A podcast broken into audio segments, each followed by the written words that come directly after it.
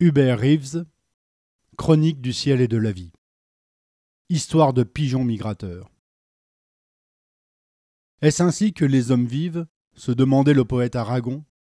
Tant il est vrai que les hommes sont capables de tout, du meilleur et malheureusement du pire, du pire entre eux et du pire envers les autres espèces. Voici par exemple l'histoire triste et lamentable de l'extermination du pigeon migrateur américain.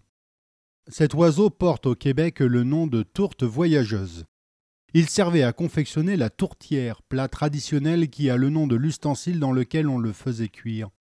Sorte de tarte ou de chaussons farcis à la viande qui aujourd'hui se prépare sans le pigeon.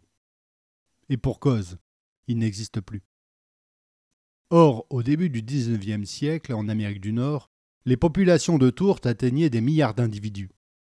Chaque année, les tourtes effectuaient leur voyage de migration du Canada jusqu'au golfe du Mexique. Les vols s'étiraient sur des centaines de kilomètres.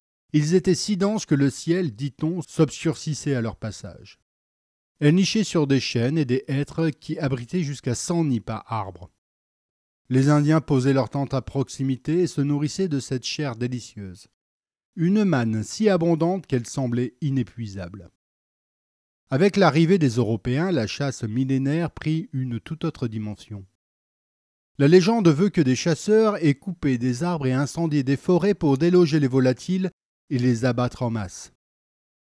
Certains utilisèrent le canon pour tirer dans les vols. Des concours de chasse étaient organisés. À moins de trente mille victimes alignées, il était impossible de prétendre figurer parmi les lauréats. Vers la seconde moitié du XIXe siècle, la diminution des effectifs attisa tant la frénésie des chasseurs qu'ils mirent au point des techniques toujours plus efficaces pour remplir leurs gibecières, jusqu'à utiliser le télégraphe pour signaler les lieux de passage des vols migratoires. Plus tard, enfin, mais trop tard, la chasse fut interdite. Malgré de nombreuses tentatives de préservation, les populations continuèrent à décliner. Le dernier oiseau, une femelle nommée Martha, mourut en 1914 au jardin géologique de Cincinnati, où une plaque commémore cette navrante histoire. La liste est longue de tous les animaux que la présence humaine a fait disparaître, par bêtise et cupidité. La découverte de la grotte Cosquet dans les calanques méditerranéennes nous a rappelé une autre sombre histoire du comportement humain. Il y a près de vingt mille ans, nos lointains ancêtres ont peint sur les murs de cette grotte d'admirables images de la faune de l'époque. On y remarque un étrange oiseau, le grand pingouin, totalement disparu aujourd'hui.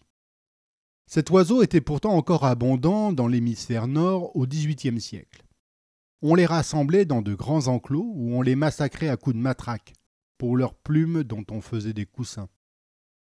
À l'annonce de leur déclin rapide, les pingouins devinrent un objet de convoitise pour les collectionneurs, qui firent monter les enchères.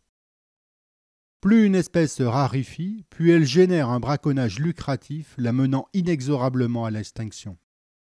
En 1834, le dernier couple fut capturé, tué et vendu à prix d'or en Islande.